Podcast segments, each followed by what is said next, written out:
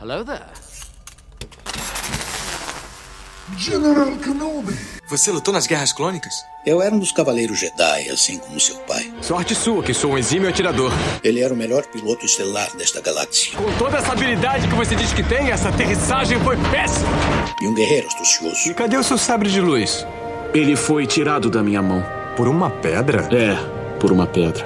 Deve estar por aqui em algum lugar. Que desculpa esfarrapada, hein? E era um bom amigo. Pode me ajudar aqui se quiser, tá, mestre? Eu não. Estou me divertindo muito. Por mais de mil gerações, os Cavaleiros Jedi foram os guardiães da paz e da justiça na Velha República. Nessa guerra, um perigo existe de perdermos quem somos. Antes da Era das Trevas, antes do Império. Forte você é com o lado sombrio, jovem, mas não tão forte.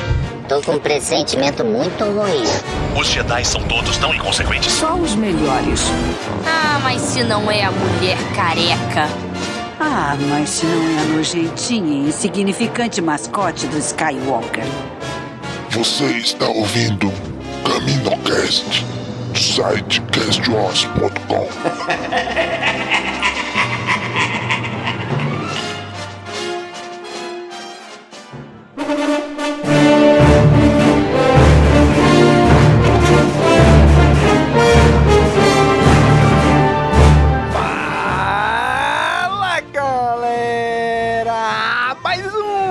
CaminoCast começando! Aqui é Domingos e hoje estamos aqui com a Bia. E aí, Bia? E aí, Domingos, e aí, galera? E agora eu sou oficialmente a única viuvinha do Obi-Wan Kenobi aqui, porque o Nick não tá presente nesse cast. Uh, Nick! Uh!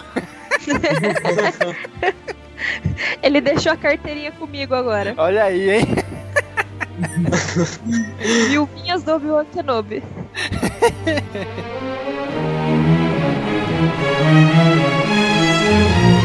E tá aqui com a gente também o Israel. E aí, Israel? Hello there! E aí, galera, tudo bem? Sou. a sacadinha. Mas e aí, galera, tudo bem? Aí vamos ver o General Kenobi. Aí sim, hein? Porra, hello there, melhor, melhor entrada. né? Cara, pensa comigo. Eu estou aqui em cima, no andar de cima, olho pra baixo. Tem um general inimigo. Ao redor do exército inimigo eu tô sozinho. O que que eu faria? Obviamente, vou pular no meio de todo mundo e dizer Hello there. Na verdade, não, Domingos. Você olha- olharia pra eles e falava que você tem o higher ground. Né? Ó, foi aí que ele aprendeu do higher ground. É, acho que não é contemplado não. Na próxima que eu tiver no lugar mais alto, eu vou mandar essa no higher ground. Foi, mandou, vou Anakin. E foi assim que Anakin, né, gente? Virou um cotoquinho de, de pessoa.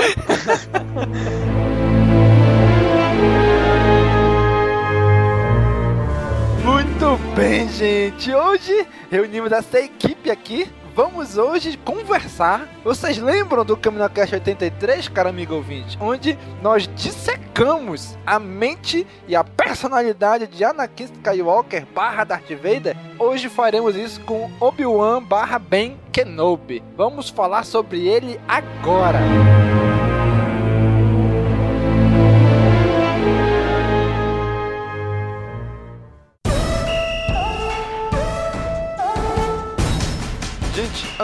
começar esse CaminoCast, a gente tem um comunicado, a gente tem que bater um papo muito bacana aqui. Rapidinho, antes de você ir pra esse episódio bacana do Kenobi, vamos conversar um pouquinho aqui. Quero passar um recadinho pra vocês. Esse CaminoCast que você tá ouvindo é o CaminoCast 99. Ou seja, o próximo é um CaminoCast mega especial, é o CaminoCast 100. Vamos entrar no terceiro dígito do CaminoCast. Então, por isso, a gente está preparando algo bem bacana para vocês. Primeiro, a gente quer que vocês entrem nas nossas redes sociais, Facebook, Twitter, Instagram, o que for, que a gente está fazendo uma espécie de premiação, Cast Wars Awards. Vocês vão escolher, né, pelas nossas redes sociais, vocês vão votar em, algum, em algumas categorias que a gente vai eleger, né? A gente está preparando aqui, mas no momento que você está ouvindo agora, cara amigo ouvinte, você já pode entrar nas nossas redes sociais que nós já postamos lá. Entre lá e vote nas suas categorias preferidas de o Caminocast que você mais gosta, qual foi o episódio de livros que você mais gostou, o melhor episódio sobre quadrinhos, o melhor episódio sobre animação.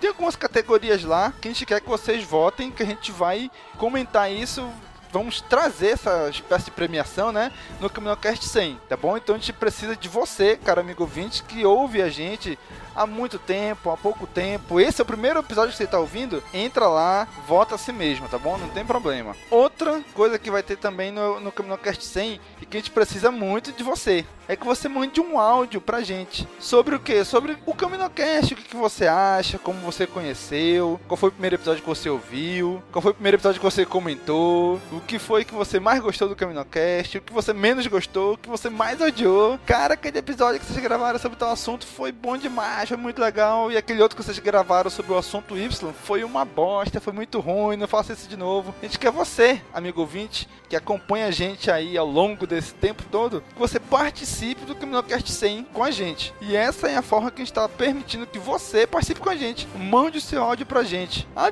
mas como é que eu faço isso? Cara, muito simples. Você tem um smartphone? Provavelmente sim, né? Então, pega seu smartphone. Se não tiver um aplicativo lá de gravar voz, gravar áudio, baixa lá, procura aí na, na sua Play Store, então na, na do, do, da Apple App Store. Sempre tem um aplicativo lá, você baixa, você grava esse áudio. Você pode mandar pra gente por e-mail. Você pode subir, por exemplo, o seu áudio para uma conta no Google Drive, no Dropbox, no OneDrive, qualquer um desses serviços de armazenamento, e você envia só o link pra gente. Tá? Fica até mais fácil para você. Você grava, envia pro seu serviço que você usa de preferência, Google Drive, Dropbox, OneDrive, envia pra gente o link, pode ser por e-mail, pela nossa fanpage, é, direct no Instagram, mandar pelo Twitter, na forma que você achar melhor, tá bom? A gente só pode o seguinte, de preferência, o mais silêncio possível que você conseguir. Ah, mas é o único momento que eu tenho para mandar para gravar esse áudio andando na rua. Ah, beleza, não tem problema, pode gravar. É, mas a gente pede, não coloca música de fundo, tá? Não precisa colocar música de fundo, a gente coloca, não precisa fazer edição nenhuma. Só grava e manda pra gente, que aqui a gente faz todo o tratamento que tiver que fazer no seu áudio, tá bom? Mas a gente quer muito que você, cara amigo ouvinte, que acompanha a gente aí há um bom tempo ou há pouco tempo, a gente quer que você participe com a gente, tá bom? Então, ó, corre aí,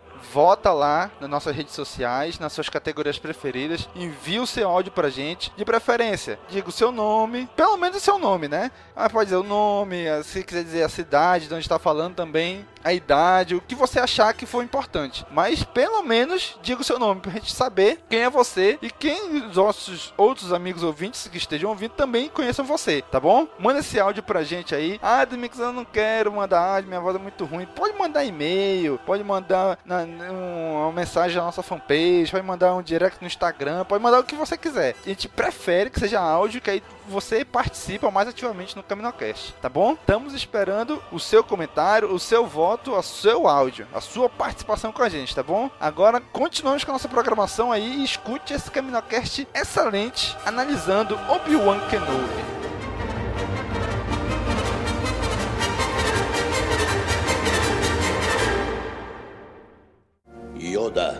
Sempre com você. Obi-Wan.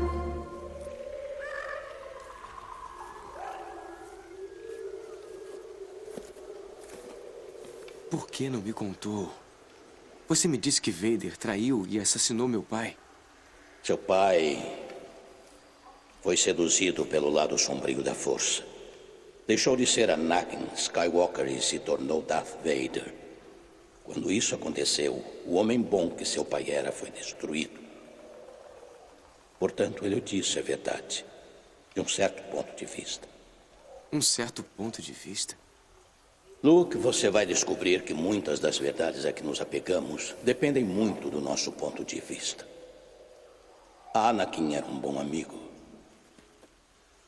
Quando eu o conheci, seu pai já era um grande piloto mas eu fiquei espantado com o poder da força nele. E então decidi treiná-lo para ser um Jedi. Pensei que podia instruí-lo tão bem quanto Yoda. Eu errei.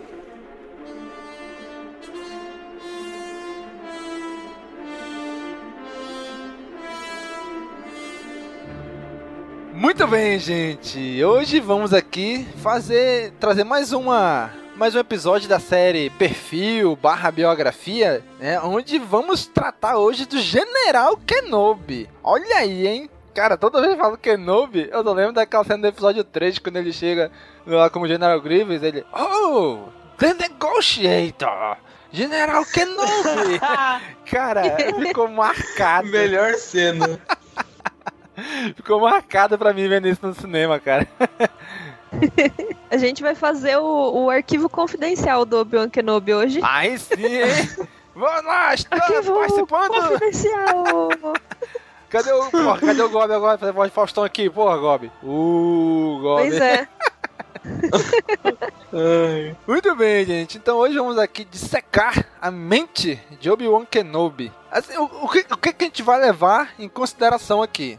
Tem a exalogia dos filmes, obviamente, onde ele tá lá participando. Clone Wars, onde ele participa demais. Clone Wars, entenda-se, tudo de The Clone Wars. A série, livro, filme, eh, desenho, eh, games, o- tu- tudo que a gente conseguir a gente vai falar. Participação dele em Star Wars Rebels. O livro Kenobi. O livro A Vida e a Lenda de Obi-Wan Kenobi. As HQs de Star Wars que ele apareceu. A HQ Obi-Wan e Anakin também, que é muito boa.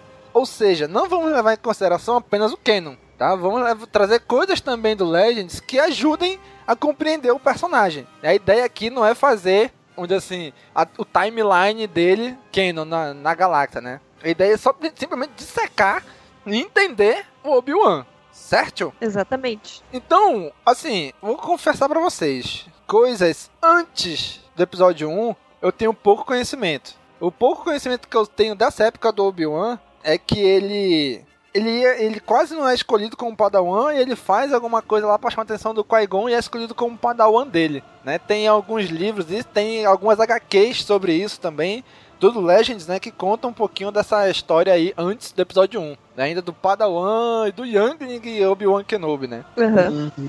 E eu acho que é isso até um assunto que a Disney deveria ter uma obrigação de tratar é sobre tipo, o passado do Obi-Wan Kenobi antes, como, antes de ser um Jedi, realmente um Jedi, tipo, abordar ah, o tempo dele de Youngling, de Padawan, acho que seria demais isso. E ele tinha contato com, com muitos outros personagens, assim, digamos, legends, né? Agora. é, que a gente não conhece, não sabe tanto, né? Por exemplo, nessa época, antes do episódio 1, é quando ele teve aquele suposto afé relacionamento com a Satine, né? Só que a gente não, não, não sabe, a gente não viu. Com a Satine e teve e teve mais teve uma outra também, personagem né? também, que eu não tô lembrando o nome dela, mas teve uma outra menina também que era a época que ele era tipo adolescentezinho. Então, assim, esse momento um pouquinho antes ali do, do episódio 1 é um pouquinho nebuloso pra gente. Né? Mas o que eu sei, se eu não me falha a memória também, é que se ele não fosse escolhido como padawan de nenhum mestre Jedi, né, de nenhum cavaleiro Jedi ou mestre Jedi, ele ia parar, se eu não me engano, na... Porque a Ordem Jedi, ela tinha algumas... Vamos dizer assim, subdivisões, né? A área agrícola, a área que ia explorar o universo para encontrar novas rotas hiperespaciais, é uma parada assim. Ele ia parar, se não me falha a memória, nessa parte de agricultura, se ele não conseguisse, né? Uma... Assim, um, um, um, um mestre, né? É quando ele Aham. provoca alguma coisa lá que chama a atenção do, do Qui-Gon, né?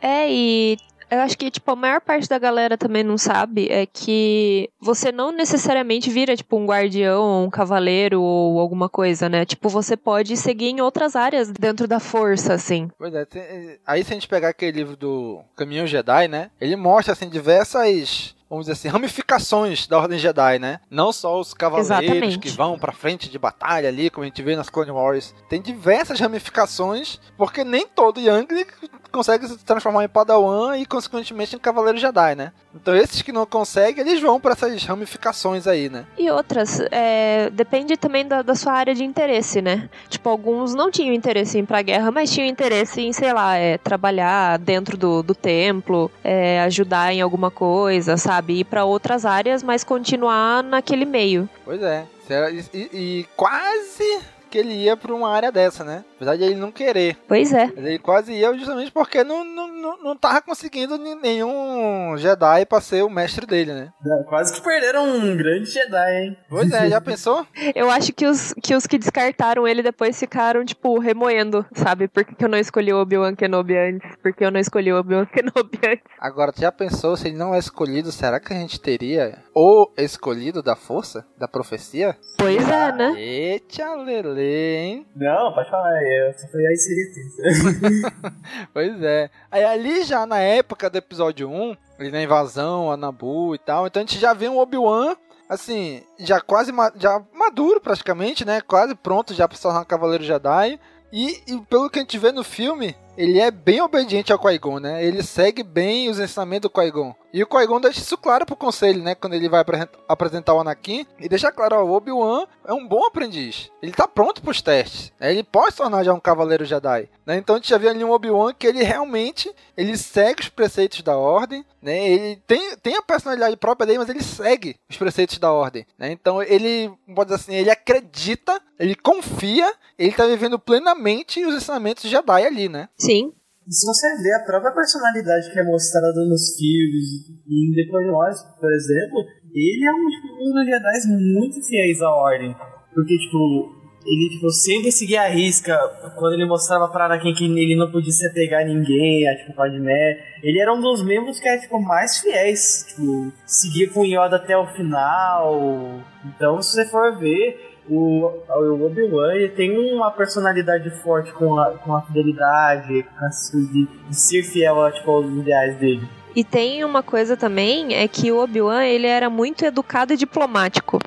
Então, eu acho que esse combo, assim, da personalidade dele, dele ser fiel, dele ser muito educado, tipo, de ser educado com as pessoas, sabe? Não, tipo, de receber educação, isso também. Mas ele conseguir se relacionar bem com pessoas. E ser uma pessoa diplomática, de saber lidar com situações diversas, montaram o Obi-Wan, que, tipo, o ícone que a gente conhece, sabe?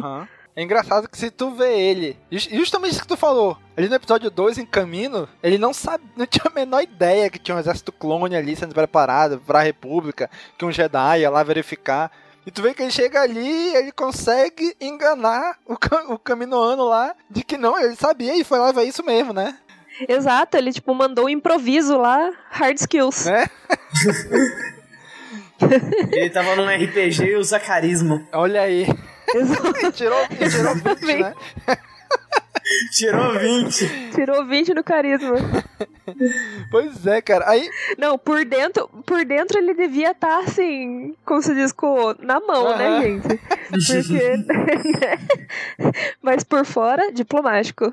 Pois é. E é, e é ali, nos eventos do episódio 1, a gente vê um pouquinho daquele Obi-Wan mais brincalhão, né? Logo no início, onde eu, ele fala pro Qui-Gon que eles estão fugindo lá do, da nave da Federação do Comércio para entrar em Nabu, né? Ele, é, mestre, você tinha razão. As negociações foram rápidas, né? Então tu vê ali já um pouquinho do sarcasmo dele, né? Da, daquela coisa engraçada dele. Sim, é fantástico. Né? E a gente vai vendo isso durante o filme, ele construindo isso de pouquinho em pouquinho. Ele, o Qui-Gon sai em Tatooine, por exemplo, quando tá em Tatooine, o Qui-Gon que sai, ele fica na nave, sabe? Ele é aquele Jedi que a gente vai ver ser, constru ser construído, mas ele ainda tá em processo de construção, né? Ainda não é o protagonista, vamos dizer assim. E, cara, e, Exato. agora eu fico pensando, imagina, ele deve ter, como toda criança Jedi, deve ter nascido, já criancinha foi pra ordem, então tudo que ele teve na vida, tudo que ele conheceu, tudo que ele experimentou, tudo que ele venceu, foi graças à Ordem Jedi. Tudo foi, tudo que ele tem, ele deve à Ordem Jedi. De repente ele tem um mestre, que ele passou, sei lá, anos com aquele mestre. Cara, agora imagina, ele viu um mestre ser assassinado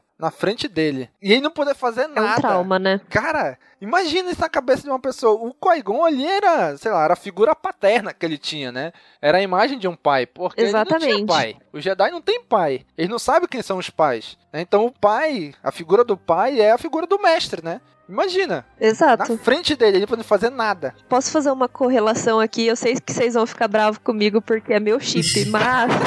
eu vou fazer uma... falar, pode falar. eu vou fazer uma correlação aqui. A Side Ventures também viu o mestre dela porque ela começou o seu treinamento como Jedi. Sim, sim. O Kainarek. Ela viu o Kainarek morrer. E para você ver, tipo, a diferença das coisas é, assim, o caminho que o Obi-Wan seguiu e o caminho que ela seguiu após a morte de seus mestres e, e figuras paternas, né, fraternas, no caso, uhum. é, é, muito interessante. Tipo, você vê o que acontece na cabeça de uma pessoa equilibrada e na cabeça de uma pessoa que não tinha equilíbrio nenhum, sabe? Uhum. Porque a, a Sage, ela teve uma vida muito complicada antes, né?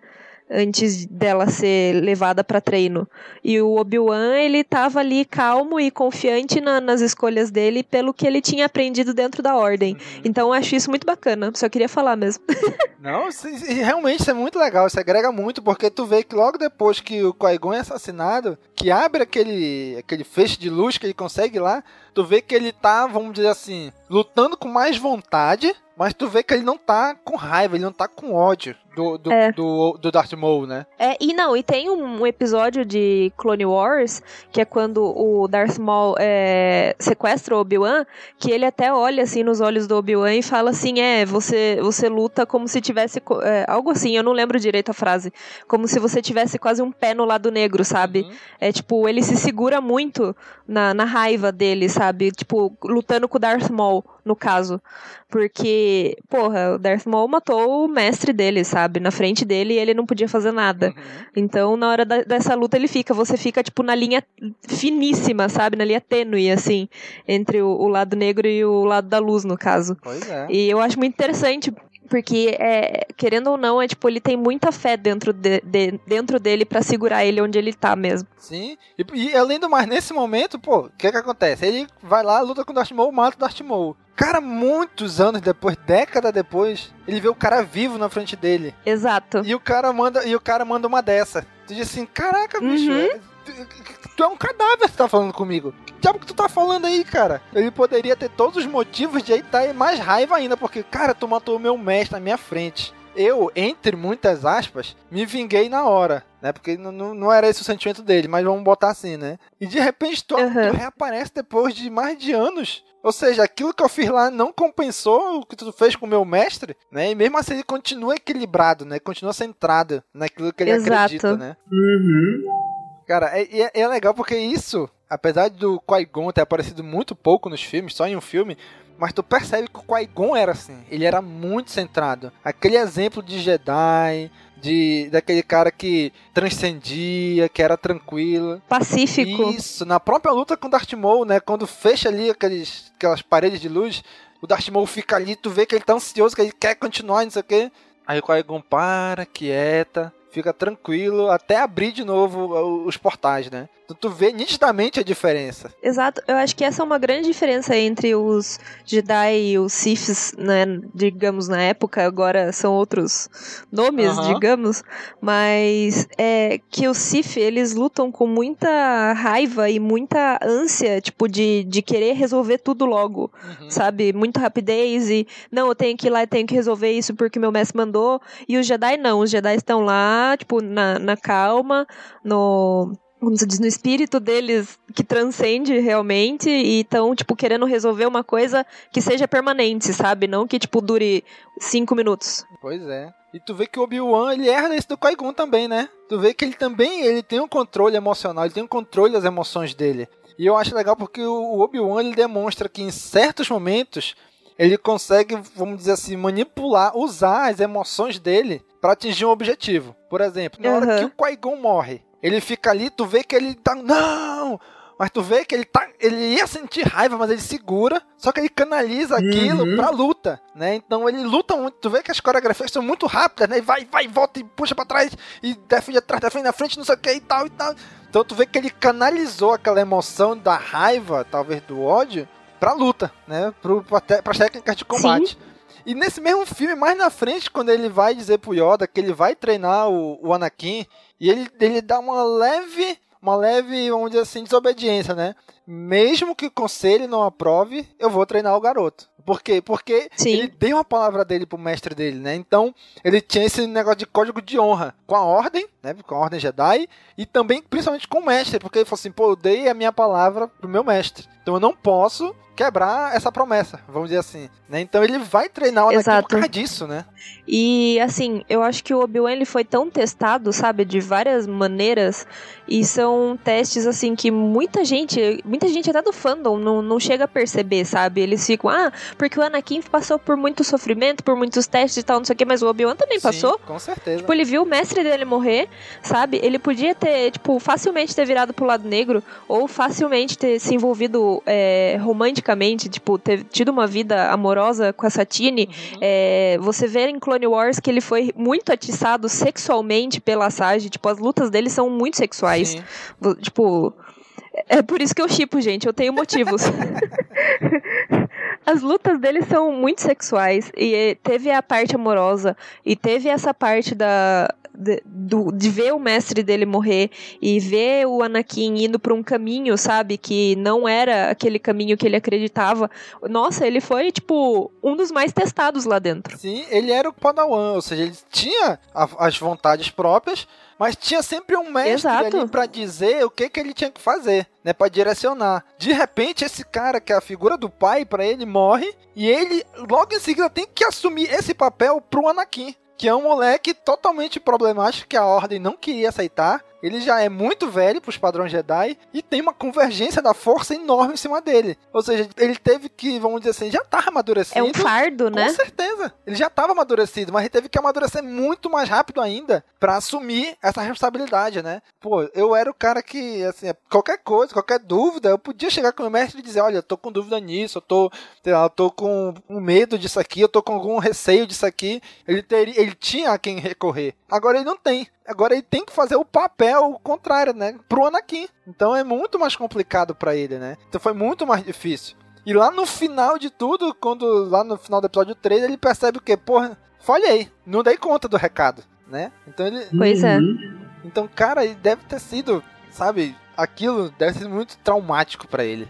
Então, E, inclusive, é, puxando um pouco mais, tipo, área de. Não, não spoilers, né? Mas vamos comentar um pouco. Eu acho que foi justamente isso que o Luke deve ter sentido, sabe? Com o Kylo Ren. sim. Agora. Tipo, essa decepção de, tipo, ah, eu tava te treinando e falhei e tal. Eu, eu tenho quase certeza que foi esse, exato. esse ponto que, tipo, ó, que pegou pra ele. E eu fico imaginando qual que era, tipo, qual que é pelo menos a, a dificuldade que foi, tipo, em treinar, entre aspas, o Luke Skywalker. Tipo, imagine, você tá treinando o filho do seu aprendiz e ele fala, nossa, eu não posso falhar com esse cara. Pois é. Pois eu é. falhei com o pai dele e olha o que aconteceu com o pai dele. Foi pro lado negro, É, é, o cara mais temido da galáxia. E agora eu tô com o filho dele. Se eu falhar, ia acontecer a mesma coisa com o filho dele. Já pensou? Pois é. Mas mesmo assim, ali naquele momento a gente já vê que é um Obi-Wan totalmente. É um, é um- até o nome, né? O Ben Kenobi, eu vejo ele muito diferente do Obi-Wan naquele momento. Ele já tá muito mais amadurecido. Aquele tempo que ele deve ter ficado ali meditando, refletindo, ali em Tatooine, deve ter amadurecido muito ele, né? Mas assim, Demais. mas, mas assim, vamos, vamos, vamos voltar um pouquinho, né? Depois a gente chega lá. Então, eu, eu fico mais assim, na, naquela hora ali do episódio 1, onde ele perdeu o mestre, ele teve, sei lá, teve, talvez tenha sentido, mas conseguiu reprimir o sentimento de raiva, de ódio, de, de ira ali, e logo em seguida ele conseguiu matar um Sith. Pô, deve ter sido um sentimento assim de caraca, meu irmão, matei o Sith, matei um Sith. A parada que os caras estavam extintos há mil Exato. anos, estavam escondidos tempão e eu matei um deles. Entendeu? Aquele, talvez aquela euforia, aquele ego, né? Poderia até ter se inflamado. Mas não, a gente vê que ele consegue segurar isso. E outra, né? O, o Darth Maul era tipo a secret weapon deles, né? Era tipo, ele tava sendo super estimado pelos Siths na época, né? Tipo, era tipo, não, você manda ele, tipo, Black Ops atrás dos caras e tal, Uhum. não sei o quê. E daí, tipo, o Obi-Wan mata ele e a galera fica tipo, uou. Pois é. Aí depois de tudo isso, aí ele vai começar a treinar o Anakin. Que é um, vamos dizer assim, um, um desafio totalmente diferente de tudo que ele deve ter enfrentado já. Pô, ele vai pegar o cara que o conselho não gosta. O conselho Jedi é pé atrás com esse moleque. E eles, não, eu vou treinar ele, porque eu, tre- eu prometi pro meu mestre. E aí a gente vê ali aqueles, aqueles... Alguns acontecimentos nessa época que aparecem na HQ do Obi-Wan e Anakin, né? Onde o Anakin, dado momento lá, ele pensa em deixar a ordem. Aí o Yoda, no final falou assim, mas Obi-Wan, se o Anakin deixasse a ordem, o que que tu ia fazer? Ele falou assim, eu ia continuar com a palavra que eu dei pro meu mestre. Eu ia deixar a ordem junto com ele. Imagina um cara que ele renunciou a Satine, renunciou a outra menina, renunciou a muitas coisas pela ordem, e de repente ele fala, se ele sair, eu saio junto com ele. Cara, imagina o, sen o é. senso de honra, de código de honra desse cara, bicho. Né? Que ele Gigantesco. ele renunciou a tudo que era pra ele E se fosse pelo Anakin, ele ia renunciar à Ordem Jedi, que era a única coisa que ele tinha pra cuidar do Anakin. Caraca, é, é, é, é assim, é nessa hora que a gente vê que ele, a, da figura de filho que ele tinha com o Qui-Gon, ele passou a ser a figura de pai agora pro Anakin, né? Ele é a figura paterna Pois do é. Anakin. É fantástico, cara. Que- Quem ainda não leu essa HQ, Obi-Wan e Anakin, inclusive a gente já tem um Caminocast sobre ela também. Cara, leia. É fantástica. A história é sensacional. A história em si, o plot da história é, é bem qualquer coisa. Mas toda essa carga dramática e psicológica que carrega do Obi-Wan, do Anakin e do Palpatine nessa HQ é fantástico, gente. Recomendo pra todo mundo. Um adendo também é a obsessão, é tipo uma outra parte, mas é, so- fala um pouco sobre essa. É porque tem muito diálogo interno do Obi-Wan com ele mesmo nessa HQ, sabe? Então é legal, tipo, ler pra tipo, um adendo sobre, tipo, digamos, mais tentações, assim, na vida do, do Obi-Wan. Eu não vou falar o que é, mas.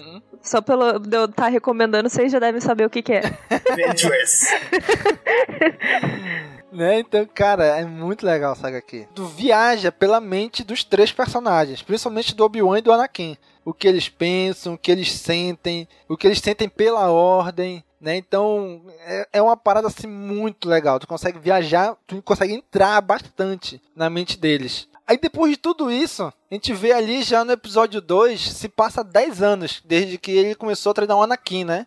E tu vê que ali eles já são grandes amigos, né? Eles são. O Obi-Wan ainda tem a figura do mentor, mas é uma figura mais de amigo agora, de irmão pro Anakin. Né? Então eles se, brincam um com o outro, se sacaneiam. O Obi- Obi-Wan, a gente percebe que ele confia muito no Anakin. Porque ele fala, ah, lembra aquelas 10 vezes que eu te salvei? Né? Isso a gente acha que ele fala no episódio 3. Então tu vê que a relação deles é muito boa. Apesar de todas as dificuldades que tem do Anakin, ser mais velho, ser impulsivo, ser fazer as coisas, ele consegue, eles conseguem ter um relacionamento legal, né? O relacionamento deles é, é bem multifacetado, sabe? Porque eles cresceram junto igual irmãos, mas o Obi-Wan tem uma responsabilidade com o Anakin de pai, tem a responsabilidade como mestre de, de guiar ele pelo caminho. Então, assim, são vários lados que você pode identificar, sabe? O lado irmão de fazer piada e de brincar e de, tipo, provocar. Daí tem o lado mestre que ele tem que ensinar, o lado pai que ele tem que cuidar do Anakin, querendo ou não, é uma vida que ele tem que tomar conta, né? No meio da guerra.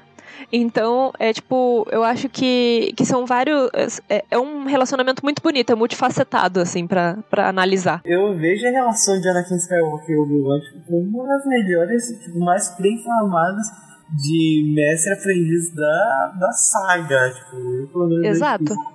Porque eles montaram muito bem a história tipo, do Obi-Wan, montando a personalidade dele com o Anakin, mostrando que, tipo, ao mesmo tempo ele era um irmão pra ele, ao mesmo tempo ele era um pai ensinando. Aham. E eu gosto muito bem como eles ligam, tipo, Star Wars com o The Clone Wars com o episódio 3. É, Pra Você ver a exatamente. ligação quando ele, tipo, tá lá em Mustafar, falando do irmão. E acho muito lindo isso.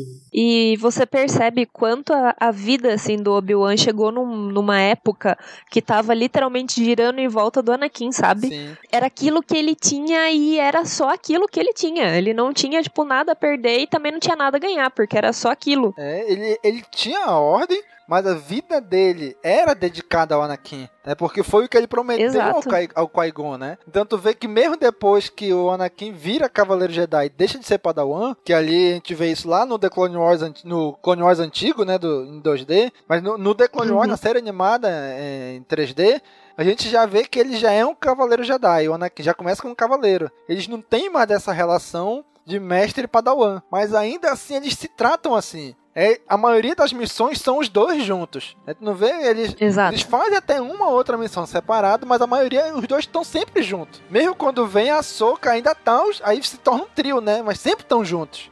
É porque eles não vão mexer em time que tá ganhando, né? Pois é, né? né? Então só tem a adição. A soca, quando vem, ela não separa os dois. Pelo contrário, ela é adicionada. A dupla vira um trio agora, né? Então muitas vezes a gente vê a missão dos três. Como aquela trilogia de episódios lá, da- acho que da terceira temporada, que eles vão pra aquele o arco de mortes. que eles vão pra aquele outro planeta da força, onde tem o pai, Uhum. o filho, a filha. Tá os três ali. Né? Então tu vê que tem uma espécie, vamos dizer assim, de simbiose entre os três, né? Porque o Ob- o Obi-Wan, apesar de ele não ser mais o mestre oficialmente do Anakin, ele não, não, não larga esse papel, né? Então ele indiretamente acaba se tornando o mestre da Ahsoka também. Porque ele direciona o Anakin até mesmo pra ele ser um mestre da Ahsoka, né? Porque fica claro ali no filme do Clone Wars que foi o Obi-Wan com o Yoda que se juntaram ali pro Anakin ter um aprendiz, né? Eles não deixam assim explícito, mas fica claro ali, né? Que foi a armação dos dois, do Yoda e do Obi-Wan. Pro Anakin ter um aprendiz, né? Sim. Cara, aí imagina, o cara, ele tá sempre viveu na Ordem Jedi, sempre viveu. A Ordem Jedi é uma espécie de ordem monástica, assim, de monges, né? Apesar de ele treinar em luta e tudo, mas eles são meio que monges. Não casam, ficam no Templo Jedi, não tem relacionamento amoroso, tem, tem toda aquela história da compaixão e tudo. Aí, de repente, no meio disso tudo, bicho, explode uma guerra. E os caras de, de monges têm que virar general de guerra. Cara, imagina Exatamente. um turbilhão, sei lá, de, de coisas que deve ter mudado. Ele devia fazer uma outra menção pra Ordem Jedi, mas depois devia ficar ali no templo, devia estar estudando, meditando, não sei. E agora não, agora ele tem que viajar a galáxia inteira, resolvendo conflito, resolvendo batalha, entrando em guerra, destruindo droid, Fazendo missão diplomática, indo batalhando atrás. com os Siths. Sim, Né? Então, de repente, ele teve que mudou tudo, né? Na Ordem Jedi e na vida do Obi-Wan também, né? Então, imagina, no meio disso tudo, ele cai. Porra, começou a guerra. Deu merda. Vamos, vamos ter que entrar em guerra agora. Cara, o efeito psicológico de um cara que sempre foi de uma coisa meio que afastada da- dos grandes acontecimentos, que são Jedi, agora tá no centro, né? Que eles que comandam o exército da República. exatamente. né? Então o efeito disso nele, sendo que além disso ele ainda tem que se preocupar com o Anakin, né? No meio dessa guerra também, porque ele sabe que o Anakin é doido. Ele sabe que o Anakin é impulsivo.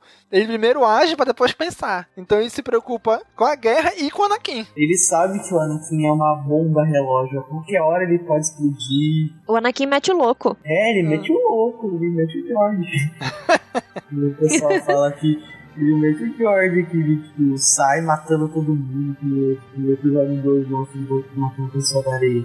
Ele sai metendo o louco. Exatamente. Além de sofrer o pesar da guerra que todo mundo sabe que guerra é terrível. Com certeza. Aí imagina, aí imagina você tá com o pesar da guerra nos seus costas, sabendo que você pode morrer a qualquer momento no campo de batalha. E você tem que ficar cuidando de um irmão que é tipo, explosivo demais. Imagina. E que se mete, tipo, em tretas cabulosas, né? Por, por assim, por muito pouco, é complicado. É complicado. Ali no episódio 2 ainda ele fala assim, quando eles vão enfrentar o Dukan, né? Anakin, ó, vamos fazer isso juntos, vamos, vamos trabalhar junto. Que junto? Nada, rapaz, eu vou, é, eu vou é agora. Anakin, não, não, Anakin. Aí o Anakin faz aquela besteira e perde o braço, né? Então ele deve pensar isso também durante a guerra, né? Porra, bicho, o Anakin faz outra besteira como aquela, bicho, e eu não tô perto dele, olha a merda que vai dar.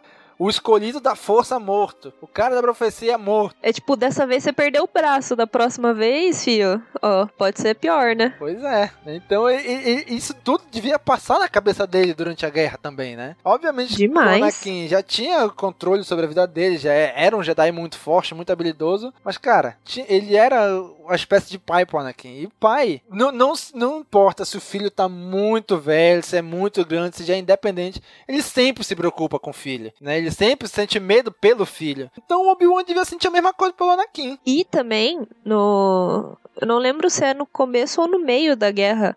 Ele perdeu o amor da vida dele, né? Sim, ali, ali no meio da guerra. Primeiro, volta o, vamos dizer assim, o antagonista dele, o anti-herói dele, que é o Darth Maul. Volta do mundo dos mortos, que por aí ele tava morto. Do mundo dos mortos ele volta. Exato. E o que, que ele faz? Ele ainda vai atacar justamente a mulher que ele amou e mata ela. É tipo, é, é quase Qui-Gon tudo de novo, só que na parte amorosa, né? Sim. Porque ele não tem muito o que fazer, ele até tenta, mas não consegue. E a Satine morre nos braços dele. Sim, é- ou seja, é um, re- repete exatamente o que aconteceu com Qui-Gon. É morto por ele, na frente dele, sem ele poder fazer nada, e acaba morrendo nos braços dele. né? Aconteceu isso com os dois, tanto a Satine quanto o Qui-Gon. E ambos foram atravessados por um sabre de luz, né? Eu tenho um fun fact agora no, no meio do negócio, só pra, tipo, deixar o clima mais.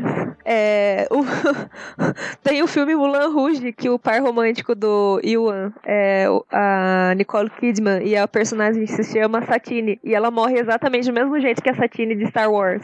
No braço do Ewan, no caso do Obi-Wan. Aham. É tipo, igualzinho. O Dave Filoni ele já falou, né, que foi uma, uma clara homenagem a esse filme, né? Exato. Exato. Inclusive choro né, nesse filme demais. Eu não assisti esse filme, mas recentemente, acho que tem- tem uma semana, eu tava pesquisando pra essa pauta, né? E eu vi a cena. Cara, idêntico. É igual. Cara, é igual, velho. Igual. Até a Satine é, pa- é parecida. Aham. Pois é, até a menina. Ela tem uma headpiece na cabeça e tal. É uns negócios. Eu falei assim, quando eu vi a cena, eu falei, caraca, velho.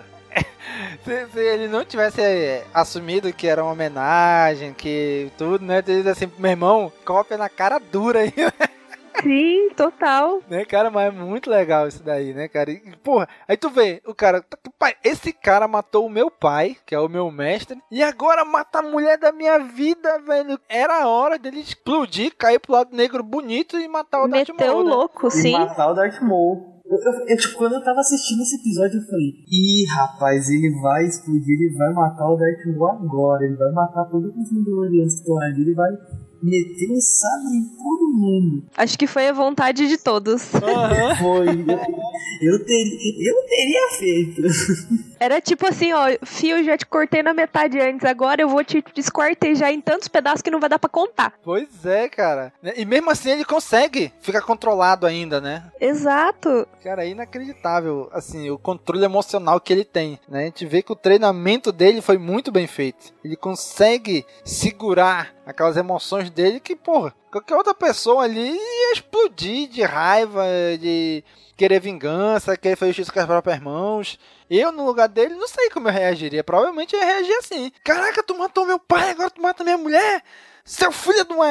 Ia partir pra cima com tudo. Provavelmente agindo por impulso assim, né? Morreria, mas. Facilmente cara, meteria o louco. Sim, foi, ixi, brincando. né? Mas não, ele consegue segurar. Ele consegue ver. E, e tu vê na cara dele que ele não tá se segurando assim, meu Deus, tu pode explodir de. ar." Não. Tu vê que ele já tá num momento que ele tá sereno. Mesmo aquilo acontecendo, ele estando triste, tu vê que ele não tem aquele sentimento de raiva, de ira, né, contra o Darth Maul. Nossa, demais. É incrível, cara, aquilo ali. Ele se segura, tipo, no limite. É, é absurdo. A, a capacidade dele de se controlar, sabe? De, de ter esse, esse, como se diz, switch mental, assim, de, de Aham. falar, não, agora eu tenho que ser centrado, eu tenho que resolver isso da maneira mais é, é, correta possível. Eu não posso me perder agora. Pois é, já aguentei até aqui, daqui não, não, não adianta eu querer Exato. me perder agora, né? Já passei por tanta coisa que eu tenho que continuar aqui. E aí, cara, a gente vê todo o desenrolar da guerra, aquele relacionamento de brincadeira com o Anakin. Um outro cara que ele tem um- uma relação assim, até mesmo de amizade, a gente vê pra frente, né? Com desenrolar. É com o, o pirata lá, o, o Rondo, né? O Rondo. Nossa, sim, é. Cara, é, é, é legal, cara, ver essa relação desses dois. Que assim, eles não são conhecidos, eles não são amigos, eles estão. Não vou dizer que estão em lado oposto da guerra, porque o Honda não tem um lado, né? Mas, cara, mas com o tempo, aquela interação entre eles, aquela conversa, aquilo tudo, sabe? Vai criando uma relação tão legal entre os dois, tão bacana, tipo o Obi-Wan e Anakin. É parecido, mas ao mesmo tempo não é É bem isso. né? Com o Anakin ele tem um sentimento de assim, de proteção, de paternalidade. Com o Rondo não. É aquele cara, aquele amigo que é malandro e tal. Ele não precisa ser responsável pelo Rondo, sabe? Ter, tipo, esse fardo que ele. Não, não é de fardo, porque... mas é, tipo, essa preocupação eterna, sabe? De ficar em cima do Anakin. Ele não, precisa ter isso com o Rondo, né? Uhum, pois é. E isso, isso é muito legal, né? Porque tu vê que é uma coisa mais leve ali dele com o Rondo, né? É. do que dele com o Anakin, né? E é, e é muito legal ver isso, vamos dizer assim, essa relação entre eles sendo construída ao longo das temporadas de The Clone Wars, né? Isso é muito legal de, de ir vendo isso sendo construído. E depois, cara, agora imagine, ele tá passando por todo esse problema da guerra, perdeu a mulher que ele gostava, o Darth Maul voltou, que seria o antagonista dele. Aí o Anakin tá ali, ele tá vendo o Anakin fazendo uma besteira aqui, outra besteira ali. De repente ele descobre, bicho, o Anakin vai ser pai. O Anakin é casado. Cara, aí dá, dá uma reviravolta na Ordem Jedi que tudo vira cabeça pra baixo. A Ordem Jedi de defensores da República pra, passam a criminosos. Fora da lei. E ele tendo que se esconder, assim, aquela relação que ele vem construindo também com os clones que a gente vê, assim, muito em Clone Wars, né? Chega no filme, o que que acontece? O clone mete bola nele. Exato. E, caraca, era outro momento que ele podia ter se sentido, assim, se sentir traído por todos eles. Falou, cara, eu ajudei vocês, eu protegi vocês, e a gente lutou lado a lado, e vocês fazem isso comigo? Ah, não, meu irmão. Vamos passar o rodo em todo mundo, são clones mesmo. Ele poderia pensar isso, né? Mas ele não fez. Uhum. Ele conseguiu ainda, de novo, ele conseguiu se segurar e conseguiu parar, pensar, raciocinar e dizer, não, calma, vou agir com calma, né, com racionalidade para ver como é que eu, como é que a gente vai sair dessa situação. Você falou disso de descobrir os negócios do Anakin. É, na verdade, dá a entender que ele já desconfiava de muita coisa que estava acontecendo, tanto tipo nos filmes quanto na HQ que eu falei da obsessão, que ele tipo tem uma fala icônica, maravilhosa que eu tipo eu, eu amo essa fala porque tipo uou, o Anakin começa a jogar umas verdades tipo na raiva assim, na, no, na impulsão, no tipo sendo impulsivo do jeito que ele é na cara do Obi-Wan e daí o Obi-Wan fala assim, tipo, meu querido, você sabe que eu você acha que eu não sei o que você vai fazer em Nabu? Tipo, você pensa que eu sou trouxa? É tipo, ele, ele joga uma dessa no meio da treta, os dois brigando assim, daí ele fala, tipo, você acha que eu não sei o que você tá fazendo indo fazer em Nabu, meu filho? Você acha que eu tô achando normal essas missões aí que você vai de segurancinha? é, é maravilhoso. É maravilhoso. Enfim, continue. ele, assim, dá a entender que ele sabe, mas ele, cara, como um pai, ele acaba passando a mão na cabeça do Anakin. Né? Ele passa um pano. Eu acho que, na verdade, ele não achou que ia ser tão intenso. Ele pensou, tipo, ah, o Anakin é, tipo, novo, é... ele tá aprendendo ainda, deve ser, tipo, um namorico, sabe? Uhum. Tipo, ele deve estar tá dando uns flirt nela. Mas eu acho que na hora que ele ficou sabendo que a Padme tava grávida, que ele colocou, tipo, o pé no chão e falou assim, eita, é, é muito mais do que eu imaginava, sabe? Pois é, porque, assim, porra, agora agora ele vai ser pai. Ele é um Jedi. Vai dar merda, capitão. É, então. E tem o fato também de, tipo, dele estar tá se sentindo tecnicamente traído, porque o Anakin, ele não contou as coisas para ele, né? Uhum. E o Obi-Wan, ele sempre foi muito aberto com o Anakin sobre a vida dele e tal. Então fica aquele sentimento, tipo, pô, eu sou seu melhor amigo, seu mestre, sabe? Sua, sua imagem paterna, tô aqui para tudo e você não, não, não confia em mim para essas coisas? Tipo, tu poderia ter se aberto comigo, poderia ter te ajudado. Exato, poderia ter te ajudado a passar por esses momentos, ter, tipo, te guiado nesse caminho e tal. É, é complicado. Porque, assim, a gente olhando de fora, a gente acha assim, pô, o Anakin não fez uma coisa errada. Era o amor, né? Ele apaixonou, ele casou. Mas, cara, no olhar do Obi-Wan, que é de alguém que tá dentro da ordem, ele ia guiar, tentar guiar o Anakin pra ele não não seguir por esse caminho, né? Porque não é isso Exato. que a Ordem Jedi pregava, né? Até porque, tipo, o Obi-Wan, mesmo ele sendo, tipo, todo é, como que chama? É, não, não diria conservador, mas levando, tipo, a palavra da ordem e tal, ele teve um treinamento muito liberal com o Qui-Gon. O Qui-Gon, ele era muito liberal lá dentro. Sim, a gente vê isso os outros Jedi falando. É, ele era muito mais aberto a vários, motivos, a vários temas dentro da, da ordem do que os outros. Então, assim, o Obi-Wan, querendo ou não, apesar dele ser, tipo, muito stick to the rules, né, no caso, ele sempre teve um treinamento mais liberal. Ele poderia ajudar, assim, o Anakin nesse momento, né? Só que o Anakin meio que não, não, não quis compartilhar isso com ele, né? Talvez por medo, talvez por arrogância, talvez por temer que ele fosse entregar ele pra ordem, né? Não sei. Mas ele decidiu Sim. não compartilhar isso com o Obi-Wan, né? Então a gente vê o Obi-Wan, ele, assim, tu vê uma crescente nele, tanto emocional quanto nas habilidades também. Porque tu vê que ele derrotou o Darth Maul, aí nas lutas ali, tu vê que ele luta, parece que ele luta meio sem jeito, ele sempre ganha. E no final ele acaba,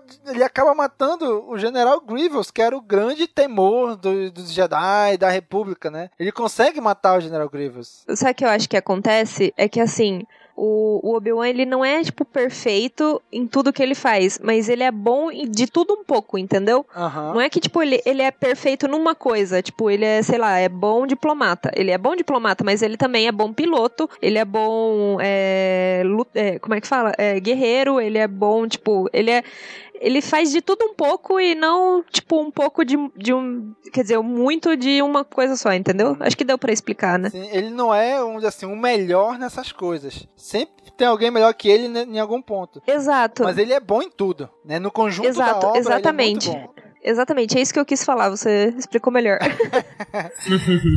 É, agora imagina, ele vai passando por tudo isso, essa experiência de ser o pai do Anakin. Cara, ele começa a ver o Anakin fazendo cagada, fazendo cagada atrás de cagada, até que no final das contas ele vê o Anakin caindo. Finalmente, aquilo que ele mais temia aconteceu, que era o Anakin cair pro lado negro, né? Ele caiu pro lado sombrio, se tornou um Sith. Aí ele vai, ele consegue sobreviver ali ao levante dos clones, consegue chegar em, Coruscant, no Templo Jedi, e cara, ele descobre o que o Anakin faz. Ele matou os Jedi pequenos lá, os Younglings. Ele matou os Padawans. Ele matou as crianças. Então, cara, imagina aquele cara que cresceu do teu lado, brincou contigo, tu, tu, tu, tu, riu com ele, tu chorou com ele, tu se alegrou com ele, tu, foi, tu teve todo tipo de emoção com ele. De repente, tu vê o cara fazendo essas besteiras, fazendo essas, essas loucuras, caindo pro lado negro, matando criança. Cara, imagina a tua cabeça como ficaria. Sim, caralho, eu tenho culpa nisso, de alguma forma. Não é possível. Eu passei o tempo todo com esse cara e ele se tornou isso? Eu influenciei isso de alguma maneira. Alguma coisa eu fiz de errado. Né? Aquela famosa frase de, de pai, né? Meu Deus, onde foi que eu errei, né? Exato. E foi pesado, porque não foi tipo uma coisa que fulano contou, Beltrano contou. Ele viu, sabe? Mostraram para ele. É, é, tipo, ele já tava percebendo isso, mas ele, tipo, ele viu. É, não é, é, ah, fulano veio aqui e falou que aconteceu um ataque lá no templo. Não, ele, ele viu, sabe? Ele viu que era o Anakin, ele viu que ele tava atacando e foi é um impacto muito grande. Sim, ele ele, ele assim, ele viu aquilo acontecer, ele tava até vendo aquilo chegar, né? Mas ele Exato. sabe, ainda tinha aquelas não, ele ele vai conseguir se lidar, ele vai resolver, ele vai conseguir superar e de repente ele viu que não, ele não superou, ele caiu de vez, né? E é complicado porque é do Obi-Wan isso, né? Tipo, ele tem essa fé tecnicamente cega. E ele tinha essa fé dentro do templo, ele tinha essa fé com as coisas que ele acreditava. Aí ele começou a ter essa fé com Anakin e é, ele quebrou sabe? É, é, tipo, é um desapontamento muito grande. É, é não dá pra nem mensurar, assim, o que ele devia estar tá sentindo. Pois é. Então, aí tu fica imaginando, caraca, eu tenho culpa nisso, né? Ele deve ter pensado. É, ele deve ter se culpado, nossa, ali em Tatooine, na solidão de Tatooine. O quanto talvez ele tenha pensado nisso, né? Tipo, cara, será que foi em tal momento, foi em tal coisa, foi em tal situação que eu devia ter feito de outra forma e ele teria sobrevivido, não teria acontecido isso, né? Então naquela solidão em Tatooine, ele deve ter, ele deve ter pensado muito nisso, né? Ah, ele pensou, com certeza. Até no, no livro, Kenobi, é, apesar de mostrar, tipo, um lado dele mais lidando com a galera em volta do da onde ele morava, é, tem alguns trechos que ele fica pensando demais na, no que aconteceu, sabe? No que levou, o que culminou a queda, assim. Então, com certeza ele deve ter passado muito, muito tempo pensando nisso. Pois é, e tu vê ali que, primeiro, no momento ele, até um certo tempo atrás, ele lidava com problemas galácticos, né? Tem que lidar com essa guerra do, do que tá acontecendo na galáxia, e de repente acontece tudo aquilo que aconteceu no episódio 3, ele vai pra, pra solidão de Tatooine, ele tem que começar a lidar com problemas do cotidiano, dali, do local, né? Ou seja, a proporção do que ele fazia diminuiu drasticamente ali, né? A gente brinca aqui, aqui na minha cidade, né? É até engraçado por causa do nome da cidade. Mas a gente fala que é tentar colocar problemas de São Paulo dentro de Tatuí. Uhum. é tipo você colocar um negócio tão macro, sabe? E daí passar para um negócio micro. Pois é, né? E é isso que aconteceu com ele, né? Eu tenho que ajudar a resolver a guerra que tá acontecendo na galáxia. E depois não, eu tenho que ajudar a resolver o problema do povo da areia, desse pessoal aqui que tá tendo com o povo da areia, com alguma coisa aqui. Problema da água aqui da galera, né? É, eu tenho que cuidar agora como construir uma casa para mim no meio do deserto para conseguir água também aqui. Né? Então, pois é. Então são coisas que eram muito grandes e de repente se tornaram muito pequenas, né? E isso Sim, tudo... e do nada, né? Sim, muito rápido, muito rápido virou tudo, né? Não foi algo que se foi construindo. Até foi, mas a virada foi muito brusca, né? Exato, foi, é tipo, questão de dias, digamos assim, né? Sim. Aí o, o pior não é isso. Ele, cara, deve ter sido uma dor horrível. Ele vê os hologramas dele matando, do Anakin matando as crianças, destruindo a Ordem Jedi. Aí o pior de tudo é que o, Yoda fala: Só que agora tu vai ter que ir lá enfrentar ele. Esse menino que tu criou, que tu cuidou, que tu fez tudo por ele,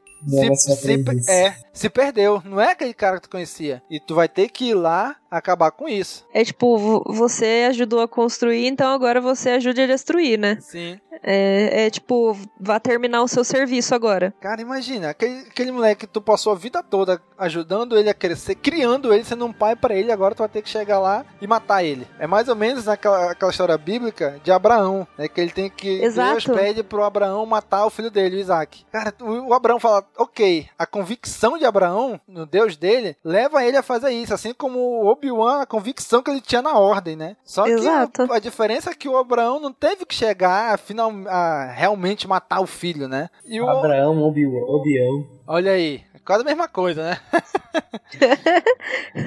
Já o Obi-Wan não, ele teve que ir até o fim, ele teve que, ele tinha que destruir aquilo, né, de alguma maneira. Então imagina, ele ali enfrentando, lutando, até que chega um momento que ele fala: Anakin, cara, não faz isso, cara. Eu vou te decepar inteiro se tu pular daí pra cá, né? E E o Anakin, naquele momento ali que já tá totalmente levado pelo lado negro, faz a besteira e Obi-Wan não hesita. Né? Tu vê que apesar de tudo, naquele momento Obi-Wan não hesita. Ele faz o que tem que ser feito. Né? Ele vai lá e corta todos Exato. os membros do Anakin. Né?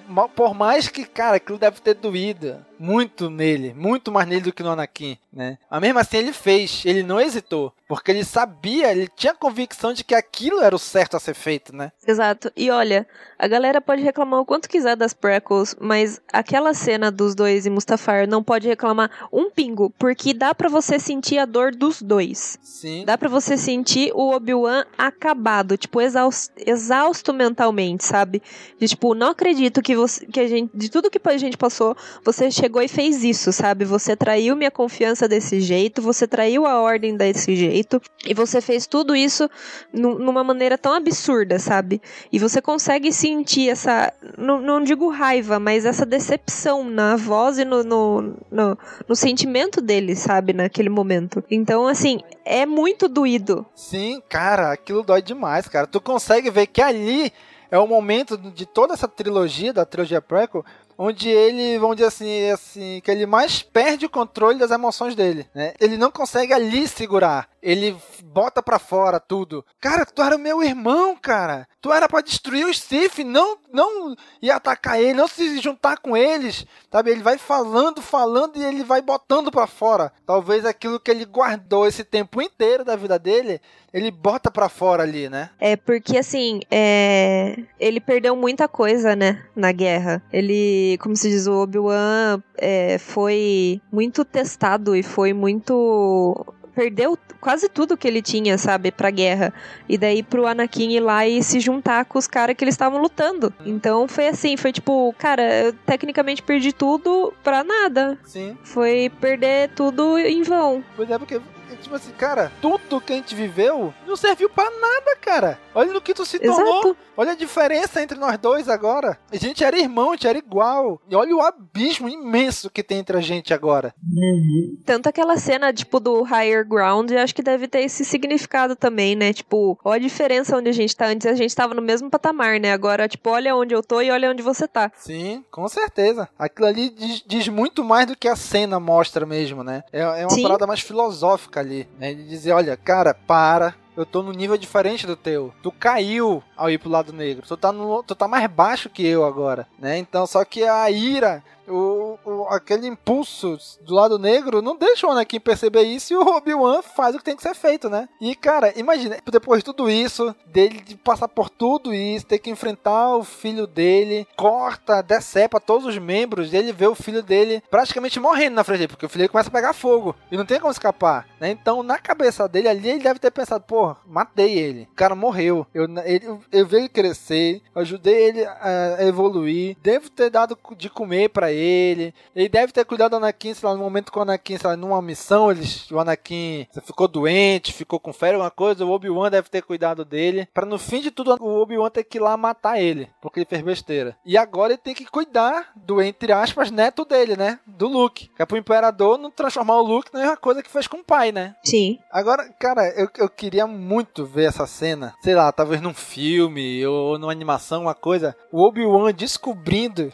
que o Anakin tá vivo, cara. Ali depois de Mustafar. Porque quando ali Mustafar, ele sai, ele acredita que o Anakin morreu. No episódio 4, Sim. ele já sabe que o Darth Vader é o Anakin. Em que momento ele descobriu isso? Se eu não me engano, nesse livro lá do Obi-Wan, do A Vida e a Lenda de Obi-Wan, se eu não me falha a memória, mostra como ele descobre isso. Né, Ele tá, parece, se não me engano, num bar lá e tá passando um noticiário e de repente ele vê. Fala, ah, o Darth Vader, o aprendiz, ele percebe que é o, Obi- que é o Anakin, né? Então, cara, ele fica, sabe, sei lá como que deve ter pensado.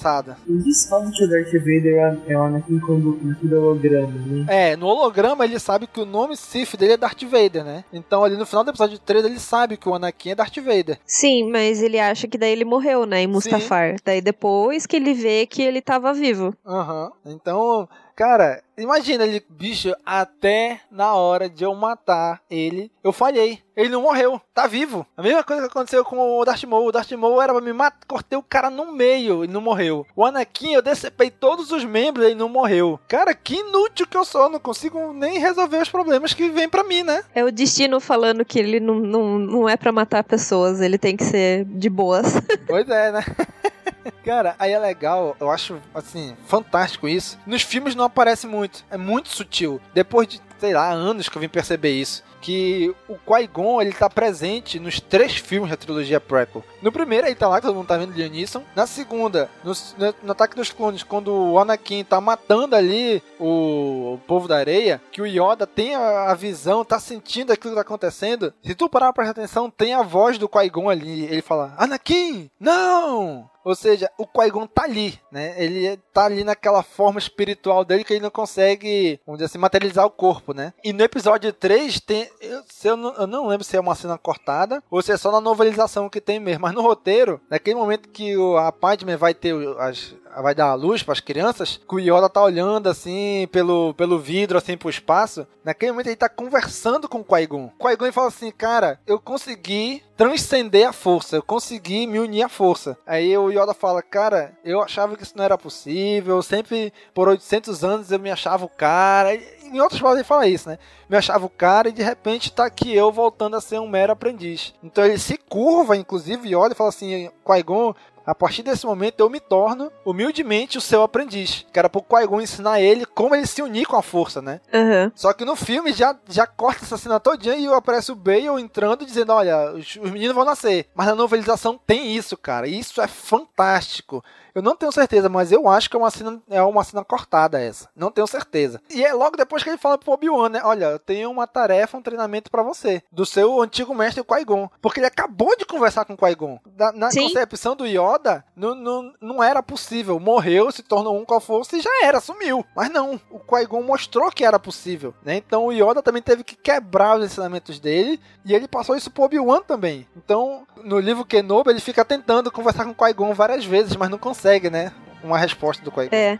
Então, o Qui-Gon, ele só conseguiu, tipo, a voz, né? Não o Force Ghost. Isso, ele não conseguiu projetar, vamos dizer assim, É, a imagem dele. projetar a imagem. né? É. Ele, ele consegue estar ali vi, vivo não, né? Ele consegue estar ali a presença dele, mas ele não consegue projetar o corpo dele, né? É, então, porque eu lembro que no, no livro Kenobi, é que eu li faz tanto tempo, mas é que eu, Eu lembro também. que o Obi-Wan, o, o Obi-Wan, ele tenta falar com, com o Qui-Gon, né, ele tenta comunicação, mas até de um jeito bem ridículo, mas é, ele não consegue, né? Uhum. Aí acho que só num, num momento, tipo, de muita treta, alguma coisa assim, que ele consegue, tipo, alguma... Eu não, não lembro direito, mas parece que é isso. No livro, no Kenobi, se não me falha a memória, ele não consegue falar com o Qui-Gon. Ele tenta, né? Por diversas vezes, ele tenta É, falar ele tenta, alta, é. ele tenta meditar, ele tenta um monte de coisa. Mas nesse outro livro, na Vida e Lenda de Obi-Wan Kenobi, ele consegue falar com o Qui-Gon. Ah, um tá. dado momento, numa situação, não lembro o que que é lá, acho que de muito angústia, de muito perigo, alguma coisa assim, eu não lembro direito, faz muito tempo que eu li também. Ele consegue falar com o Qui-Gon, Qui-Gon responde ele, né, alguma coisa assim. Então nesse tempo, nesses 19 anos que ele fica ali isolado em Tatooine, onde todo mundo pensa que ele morreu, ele fica nesse, nesse treinamento para aprender como, quando morrer, se tornar um com a força, né, e projetar Aham.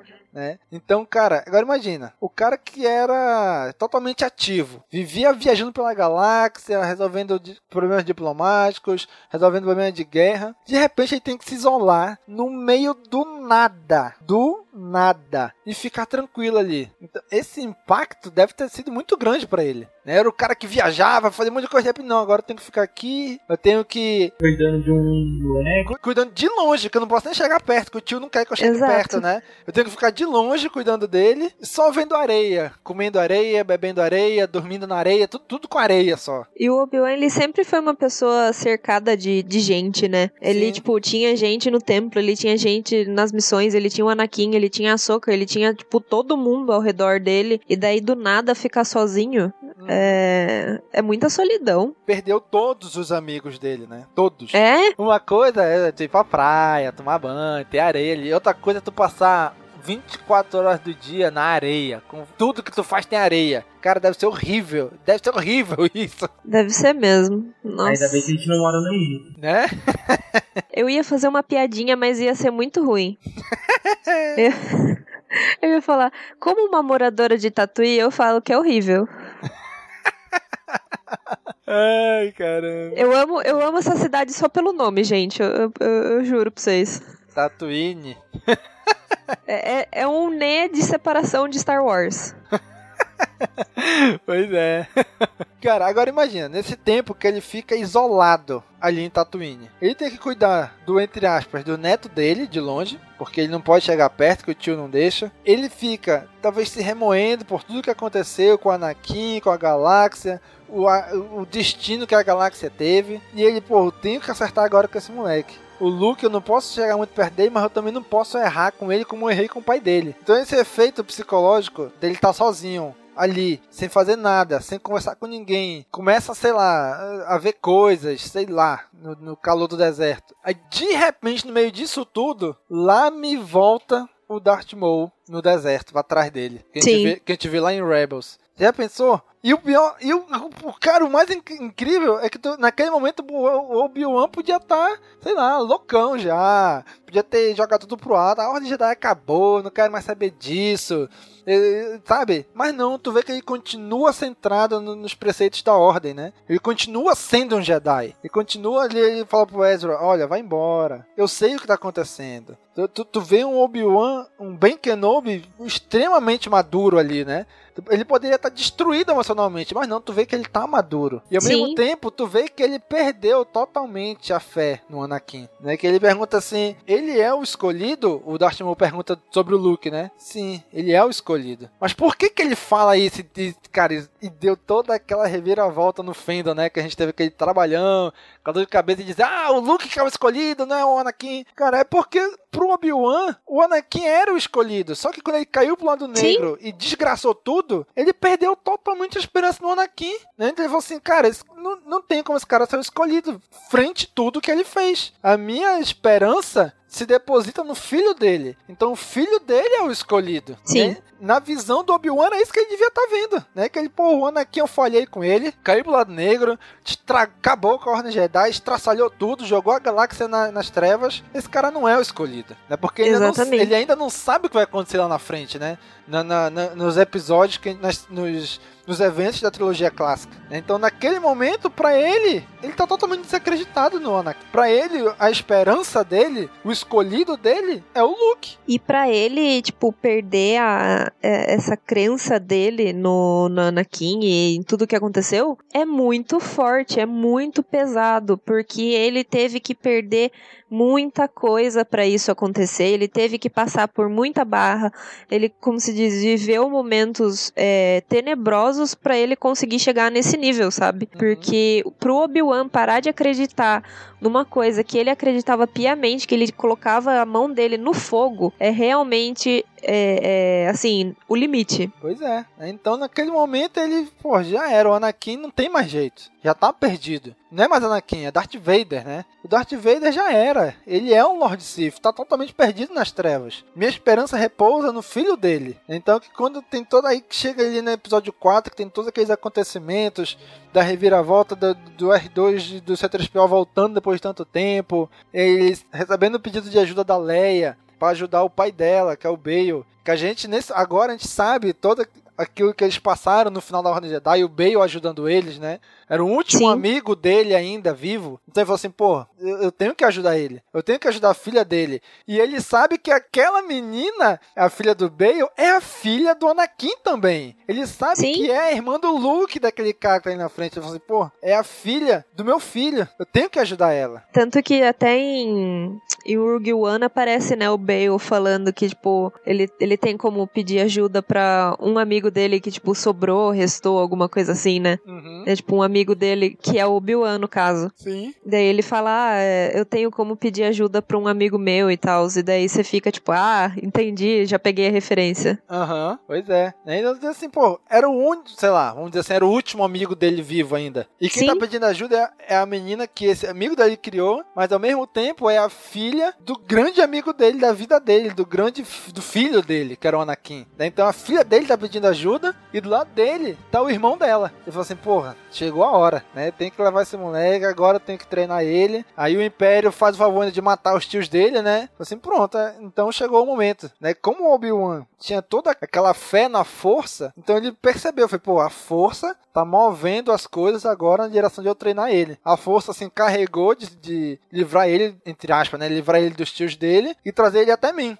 Então agora é o momento. Então Luke vai comigo. Porque a esperança da galáxia, lógico que ele não vai falar desse jeito. Ele não ia falar pro Luke: olha, teu pai era um grande amigo meu, mas deu a louca. Cara caiu pro lado negro, e eu, é o Darth Vader, é o teu pai, e tu tem que matar ele. Sabe, a gente, a gente bagunça que o Obi-Wan é, um sacana, fica mentindo pro, pro Luke. Mas, cara, se tu parar pra pensar, faz todo sentido aquilo que ele fala. Imagina, ele tá tentando, ele vai tentar convencer o Luke de, pra ele seguir no caminho Jedi. Ele chegar, ah, não, teu pai é o Darth Vader que taca todo o terror na galáxia aí, e é isso aí. O cara não tem o, o, assim, o controle emocional que um Jedi precisa. Se ele larga essa na cara do Luke, assim, o Luke é capaz de ficar doido. Ah, não quero sair de porra nenhuma. Então eu vou ficar doido. Então vou lá com o Darth Vader e acaba indo pro lado negro também. Né? Então Obi-Wan foi sensato Exato. naquele momento, né? Ele teve medo. De, de repente o Luke vai, vai. Ah, meu pai. O Darth Vader vou atrás dele. E de repente o Darth Vader, ah, é? Vem pro lado sombrio comigo também, então. E lá se foi a esperança dele. Sim. Né? Então ele foi extremamente sensato ali. De todo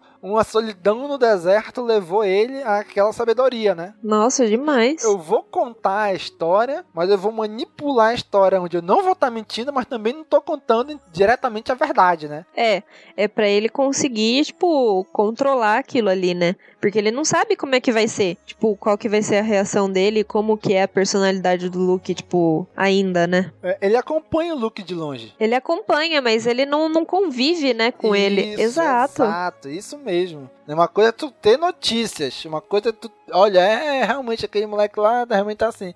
Outra coisa é tá, tá vivo, ali, tá vivo. É, Outra coisa é tu tá ali no dia a dia, no contato com ele, sabendo os defeitos, as qualidades dele. Que era como ele foi com o Anakin, né? Então Sim. ele ia começar a construir esse relacionamento com o Luke, né? Só que o que acontece? Acontece todo aquilo, aquela reviravolta em Alderan, né? Ele sente todo aquele distúrbio na força quando o Alderan explode. Ele vai para a Estrela da Morte, faz o que tem que fazer, é porque assim, ele, como mentor, como sábio, ele sabe que ele tem que ajudar eles, mas ele não pode fazer por eles. Então, se ele fica toda Sim. hora junto, além de atrair, atrair a atenção para eles, né? ele não vai deixar o Luke, vamos dizer assim, evoluir, né? tomar as próprias decisões, agir com as próprias pernas dele. Então ele tem que deixar o Luke fazer, né? Então é. naquele momento que ele encontra com o Vader, que ele vê o Luke, ele diz, cara, eu vou conseguir ajudar ele melhor estando do outro lado. Exato. Né? Porque o, o, o Anakin procurou o Obi-Wan por 19 anos. O Darth Vader procurou o Obi-Wan por 19 anos e finalmente encontrou. Então a ligação dos dois é muito forte. Então se ele Sim, fica tentando, se ele fica tentando treinar o Luke, é como ele tá, é como um para-raio chamando para um raio. Raio, eu tô aqui, o Luke tá aqui, vem aqui comigo. Chegando aqui comigo, tu vai encontrar o Luke. Então ele sabe que se ele ficar com o Luke, ele vai atrair a atenção do Vader pro Luke, né? Então o que que ele decide? Aquela convicção que a gente fala que ele sempre teve desde o início, né? De que agora as coisas vão funcionar. Por mais que eu morra, eu morro convicto de que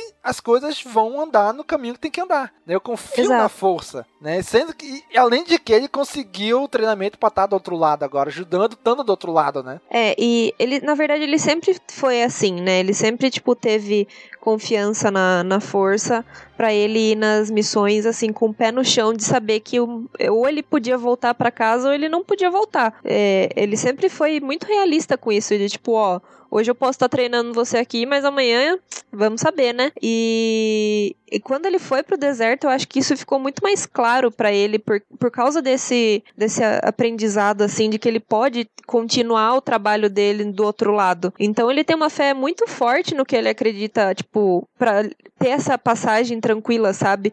Que ele acredita no, no que acontece depois da morte dele. Logo, ele não tem medo de morrer e se arrisca, né? De olhos fechados na, na nas missões, assim. Né? Então, assim, no primeiro momento a gente pode até pensar que, ah, pô, o Obi-Wan é suicida, né? Deixou o Vader matar ele. Exato. Mas na verdade, pô, é a fé dele. É que ele acredita que, tipo, vai ficar tudo bem. Ele vai conseguir fazer uma passagem tranquila e vai começar a, a ajudar, né? Do outro lado. É, ele não vai é, simplesmente morrer e não, não não vai continuar o legado dele, assim. É, para ele, assim, a morte não é o fim, né? Ele tá Exato. tá convicto daquilo que ele acredita, né? Daquele treinamento, daquele último treinamento que ele fez, de que, pô, eu vou morrer, mas a morte não é o fim tem algo além. Eu vou continuar ajudando o Luke do outro lado. E é até melhor porque eu não atraio a atenção do Vader e principalmente não atraio também a atenção do Imperador para ele, para esse menino. Exatamente. A fé dele é muito grande nesse momento. Uhum. Pois é, cara, e, e, é nessa hora que, que eu gostei muito mais desse livro, A Vida e a Lenda de Obi-Wan Kenobi. Que ele começa a contar um pouquinho do que Obi-Wan fez depois da morte dele. Né? Ele conseguia aí se locomover entre os planetas. Não, ele não explica muito bem, se não é bem um teletransporte, é como se ele conseguisse estar aqui e se deslocasse para outro planeta, entendeu? É, é muito uhum. legal. E ele fica vendo ali as coisas acontecerem estando do outro lado. Tipo, ele tá presente nas cenas. Tipo, o Luke enfrentando o Vader, o Luke ele atirando na Estrela da Morte, ele tá vendo tudo aquilo. Só que ninguém tá vendo ele. Ele tá presenciando todas as coisas. E é muito legal tu ver isso da visão dele. E é muito legal tu ver que ali no final, quando o Vader morre, que no episódio 6 ali, que o Vader realmente ajuda o Luke, volta pro lado da luz e ele morre, por mais que ele tenha se arrependido, o, o Anakin não tem treinamento de. Não, não, treinou, não exercitou de como, sei lá, projetar-se, se unir com a força e se projetar a consciência e o corpo dele, né? Então que muita gente reclama disso, né? Pô, o Obi-Wan e o Yoda tiveram aí uns 20 anos para treinar isso aí, aprender isso aí. E o Anakin do nada consegue. Até porque nem o, o Qui-Gon, né? Sim, conseguiu, tipo, completo. Conseguiu. Pois é, né? Que a gente vê ali em The Clone Wars, né? Aí, cara, e é legal nesse livro que ele mostra, na hora que o Anakin morre, o Obi-Wan, ele meio que de alguma maneira ele consegue puxar o Anakin de volta ali pro lado da luz, né? E ele de alguma Sim. forma, não, deixa muito claro no livro como, ele consegue passar isso pro Anakin. Pro Anakin manter a consciência dele após a morte e conseguir projetar, né, o seu corpo. Que é o que o Luke vê no final do episódio 6, né? Então, Obi-Wan, Exatamente. cara, apesar de tudo, ele nunca desistiu do Anakin, né? Até nunca. no momento da Até morte o final. dele, ele foi lá buscar ele de volta, né? Sim, e outra, foi, foi acho que um momento de sanidade, sabe? Foi assim, ó, esse é seu filho, é, você tem que, tipo, proteger ele, porque se você ainda acredita em alguma coisa boa, é ele que vai trazer, sabe? Como se diz, o seu tempo já, já foi, então você pode ajudar ele de um jeito agora, nesse momento. Aham. Ou, assim, não tem o que fazer, sabe? Ou vai É tipo, é o seu sempre, filho né? agora. Exato. É o seu filho e é agora ou nunca. Pois é, cara, isso, isso foi muito legal. Tu vê, tipo, ele conseguindo resgatar o Anakin do lado negro, né? Ali do outro lado já, do outro lado da Exato. vida. Né? Já, já no, no, sei lá, no- vamos dizer assim, no reino espiritual da força, né? E é muito legal que tu vê que o Obi-Wan, ele dedica a vida dele inteira pro Anakin, né? Desde Exatamente. que ele conhece o Anakin ali em Tatooine, a vida dele muda, porque a vida do Obi-Wan é o Anakin. Tem a Satine, Exatamente. tem, tem tudo. Pode ter tem a ordem, tem tudo, mas a vida dele, o objetivo do Obi-Wan, a, a vida dele é centrada no Anakin, né? A vida dele é movida pelo Anakin. Tudo que ele ganhou, mas também tudo que ele perdeu nesse- na vida dele inteira. Eu ia falar na época da guerra, mas nem foi só na guerra, foi tipo em tudo. É, gira em torno do Anakin, né? Tudo, assim, o que ele ganhou dentro da ordem, o que ele ganhou na vida dele, o que ele perdeu também na guerra, o que ele perdeu na vida pessoal dele, foi tipo tudo ligado ao Anakin, tudo, tudo, tudo, tudo. Então a, a vida dele foi assim, é, seu mestre, seu pai, seu irmão, é, ser essa figura, é, digamos assim, espiritual também, né, depois da morte, na, na vida do Anakin. E foi justamente isso que você falou, a vida dele foi dedicada a isso. Quando ele treina o Luke, quando ele coisa o Luke, não é pelo Luke que ele tá fazendo isso, é pelo Anakin. Não é nem pelo Luke, nem pra ele, né? Sim, pois é. Justamente pro Anakin, é tipo pra fazer ele chegar lá e pra fazer ele conseguir terminar ou tentar, né, porque ele não sabe ainda, tentar terminar o que que tinha o que tinha se iniciado antes. E é fantástico, né? Porque a vida do Obi-Wan, a partir do episódio 1, é exclusivamente o Anakin. Né? Ele vive pro Anakin, ele vive pelo Anakin. É realmente uma, uma, uma figura de pai e filho, né? Onde o pai vive a vida do filho. Exato. O filho faz besteira, o filho cai nas drogas, o filho vai, vai vira assassino, o filho cai, entra, entra pro tráfico, entra pro crime organizado. E, cara, e ele não desiste. Ele abdicou a vida dele. Sim, ele puniu quando tinha que punir, mas ele puniu por amor ao filho dele. Exato. Né? Ali no episódio 3, quando ele faz aquilo, a gente vê nitidamente que ele faz aquilo por amor ao Anakin. Né? Não foi por raiva, não foi por, por ódio, foi por amor ao Anakin. E é interessante, né? Porque, tipo, se fosse, sei lá, qualquer outro, teria passado, teria tecnicamente passado, né? Essa responsabilidade pra outro e, tipo, ó, não, eu tenho minha meta de vida, eu tenho isso pra fazer, sabe? A ordem tá, tá me mandando. Até porque ele foi teimoso, né? É, a ordem tá Aham. me mandando fazer isso, eu vou fazer isso que a ordem tá me mandando, eu vou seguir essa vida mais tecnicamente passiva e tal, não sei o quê. Mas não, ele, ele persistiu, ele foi até o fim. Não, o, o Qui-Gon acreditou, eu acredito, então vamos fazer isso acontecer até o final. Tanto porque eu dei minha palavra pro, pro Qui-Gon, eu vi o Qui-Gon morrer, então eu vou seguir o que eu disse que eu ia fazer. E foi assim até o fim da vida dele. Aí até além da vida, do fim da vida dele, né? Sim, pois é. Né? Esse livro mostra o além disso, né? O que, que ele fez depois da morte, né? E isso é muito legal, cara. E basicamente é isso, né? Que a gente tinha aqui pra dissecar de Obi-Wan Kenobi. um homem de palavra, um homem, um homem de muitas amizades, mas de muito sofrimento. Pois é. Cara, foi demais. Foi muito legal gravar esse episódio. Foi muito bacana. Foi demais. E, e, e tá aqui a pessoa certa, que é a Bia, né? que é apaixonada pelo personagem também. amo Obi-Wan, gente. Amo. Não amo mais do que a Sage, porque a Sage, acho que um dia, se a gente gravar alguma coisa dela, eu vou, tipo, passar o episódio inteiro, assim, num hype absurdo. Um dia vai chegar, um dia vai chegar, pode ter certeza. Ai, tomara. tomara. Vamos, vamos, vamos disseminar a palavra de Asajj Ventures, uma personagem tão subestimada, né, no, no fandom. Aham. Tenho, tenho muitas teorias sobre ela. Olha aí, hein? então, cara amigo ouvinte, te quero agradecer por vocês ter ficado conosco até agora, até esse momento. Já aproveita e já compartilha nas redes sociais esse episódio.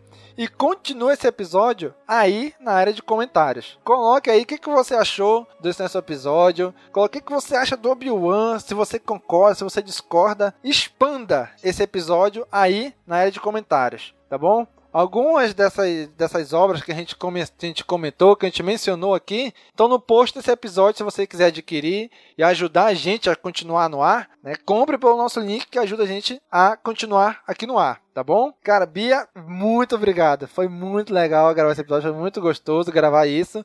Tenho certeza que os ouvintes vão gostar também. Obrigada de ter chamado, né? Obrigado de me dar esse, esse espaço de voz aí, porque eu amo muito Obi-Wan, eu gosto muito do personagem. Foi, acho que, o primeiro personagem que eu me interessei dentro da saga e que me levou a conhecer a, a Sage, que é, tipo, a minha personagem favorita de Star Wars, assim, ever. E ele é um personagem muito especial para mim. Então, é, é muito bom falar falar sobre ele com outras pessoas que, que são meus amigos e que eu gosto e que, que sei lá, também são entusiasmados pelo Obi-Wan. Isso aí. O Isra, infelizmente, ficou pelo meio do caminho, né? Teve que ir pra Tatooine também e se exilar lá. Passar 19 anos lá estudando. Pois é. Então, caro amigo ouvinte, muito obrigado. Você já sabe, né? Curte, comenta, compartilha, divulga nas redes sociais. Gente, divulgar nas redes sociais ajuda demais a gente. Então compartilha lá pra gente alcançar mais gente. Passa lá no Instagram também. É verdade. Instagram, no Instagram a gente tá tentando fazer movimentar mais o Instagram, né? Então, Exatamente. Já, já, já segue a gente lá no Instagram, Facebook, Twitter, YouTube, Google Plus. Manda comentário, manda Isso. mensagem, a gente responde. Isso mesmo, manda sinal de fumaça também que a gente resolve. Manda um holocron. pois é, manda um holocron que a gente abre aqui também. então, gente, muito obrigado e até a próxima. Falou, pessoal. Tchau, tchau.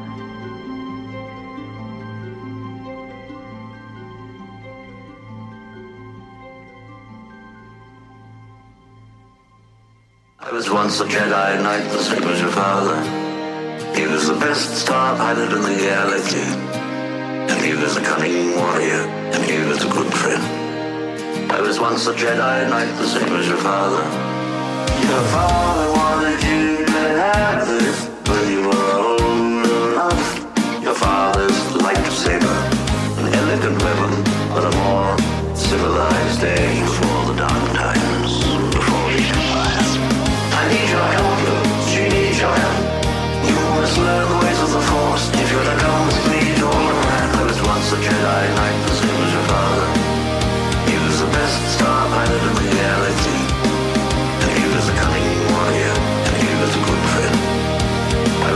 Jedi Knight, the as your father.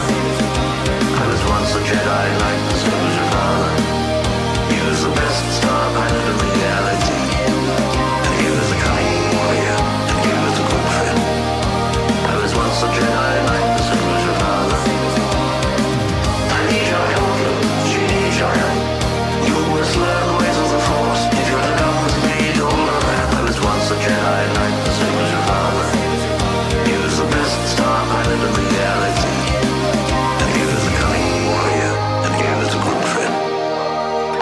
once a Jedi